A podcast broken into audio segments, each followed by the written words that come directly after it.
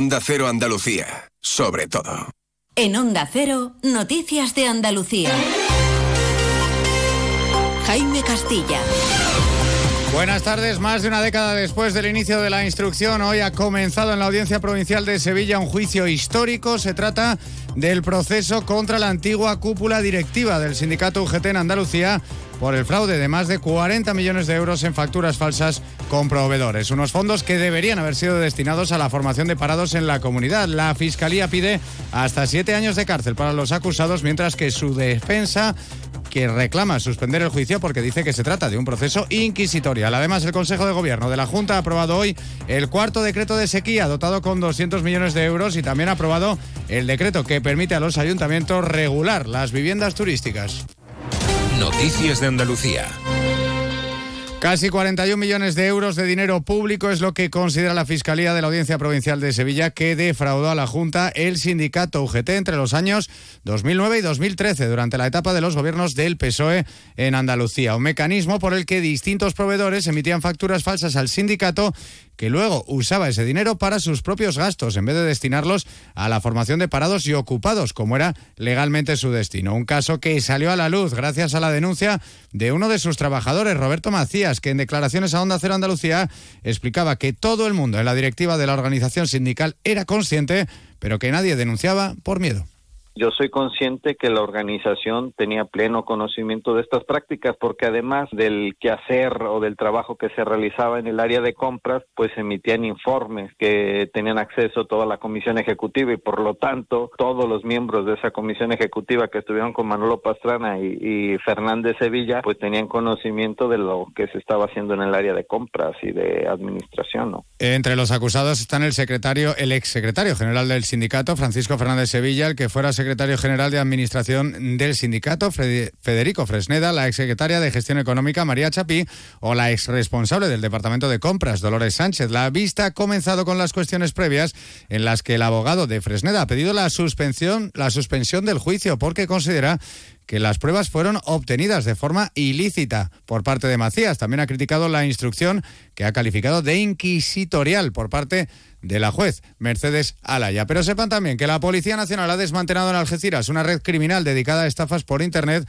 con ramificaciones por toda España. Hay nueve personas detenidas. Onda Cero Algeciras, Alberto Espinosa. Mándame tu DNI y un selfie posando sosteniéndolo o la factura de compra, porque si no desconfío de ti. Ese era el método que utilizaba esta red para engañar a todo tipo de víctimas, entre las cuales se encuentran abogados, militares o miembros de los cuerpos y fuerzas de seguridad del Estado. Ofrecían en una conocida aplicación de compra y venta de segunda mano por Internet todo tipo de artículos, teléfonos móviles de última generación o consolas. El líder se encuentra huido en Marruecos. La investigación se mantiene abierta. Otra operación, en este caso contra el narcotráfico, es la que ha llevado a cabo en Sevilla la Guardia Civil, que deja un saldo de 40 detenidos acusados de enviar droga, principalmente hachís y marihuana, a través de empresas de mensajería por el puerto y el aeropuerto de la capital andaluza. La ocultaban dentro de paquetes entre ropa, juguetes, alimentos o electrodomésticos para luego ser repartida a otros puntos del país y del extranjero. Así hemos llegado a la una y 53 minutos de la tarde.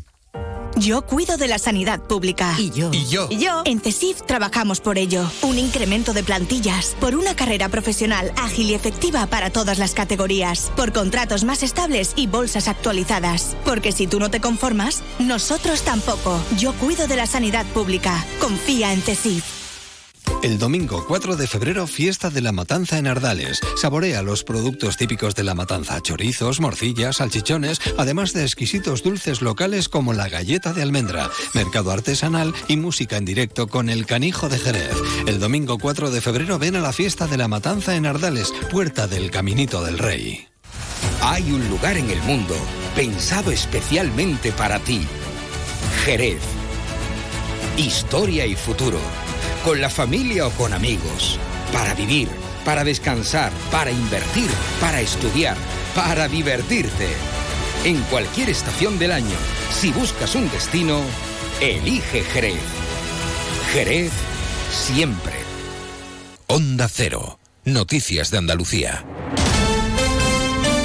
El Consejo de Gobierno de la Junta de Andalucía ha aprobado hoy el cuarto decreto de sequía de la legislatura. Está dotado con 200 millones de euros para obras hídricas y para ayudas directas al sector agroalimentario, a las que destina 50 millones de ese total. Lo ha anunciado el portavoz de la Junta, Ramón Fernández Pacheco, quien además ha vuelto a exigir al Gobierno de España que asuma su responsabilidad en este asunto y también a la Unión Europea, porque dice que afecta a todos. Precisamente mañana el presidente de la Junta, Juanma Moreno, viaja a Bruselas para hablar de este tema.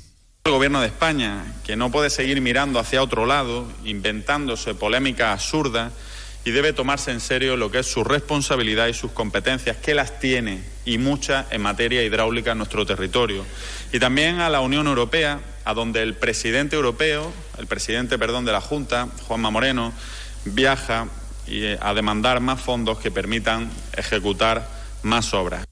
Una medida que tiene el apoyo de Vox, cuyo parlamentario Antonio Sevilla defiende que votarán a favor siempre de acciones que ayuden al sector primario. Precisamente ha recordado que también lo han hecho ya con los decretos anteriores.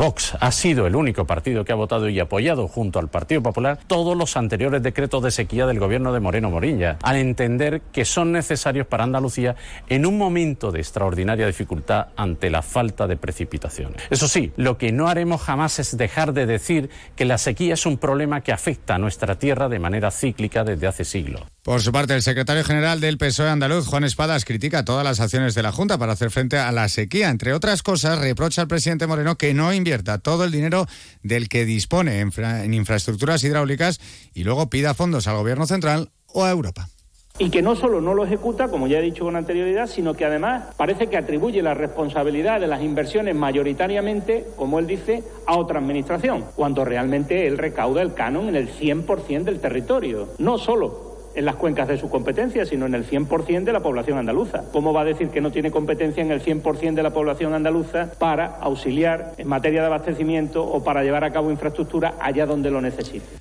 La sequía sin duda la principal amenaza para el sector primario andaluz, aunque estos días se le une también la convulsa situación en toda Europa con las protestas de agricultores y ganaderos franceses que han bloqueado en la frontera el paso de camiones cargados con frutas y hortalizas andaluzas. Afortunadamente hoy la situación ha mejorado, aunque el colapso se centra en los alrededores de París. También el Consejo de Gobierno ha aprobado hoy otro decreto, en este caso el que permite a los ayuntamientos la regulación de pisos turísticos en sus municipios, una norma que todavía tiene que ser analizada y desarrollada, pero que reciben con satisfacción alcaldes de localidades muy turísticas, como es el caso de Paco de la Torre, regidor de Málaga siempre haya calidad, que no haya molestia a los vecinos. Veremos si el decreto permite la regulación también dentro de las comunidades, aunque la propia ley de viviendas hoy de comunidades permite ya establecer que una comunidad de propietarios establezca que no exista ninguna, por ejemplo, ¿no? o que exista una limitación, ¿no? Pero ver si se puede sobre ese tema precisar más, ¿no? Pero el decreto no lo dirá, qué es lo que podemos hacer. Canasta de bodegas Williams ⁇ Humbert patrocina los titulares. El autor del último cartel de la Semana Santa de Sevilla, Salustiano García, defiende su obra ante la polémica suscitada frente a las acusaciones de connotaciones sexuales. Dice que no hay ninguna en la figura del Cristo resucitado que ha pintado y para el que ha usado a su propio hijo como modelo. El Hospital Quirón Salud Sagrado Corazón de Sevilla ha inaugurado este lunes el nuevo hospital de día oncohematológico ubicado en la tercera planta del Hospital Quirón Salud Ave María. El nuevo centro, concebido con un concepto moderno y espacioso, cuenta con 14 boxes individuales para ofrecer la mayor confortabilidad y privacidad a los pacientes.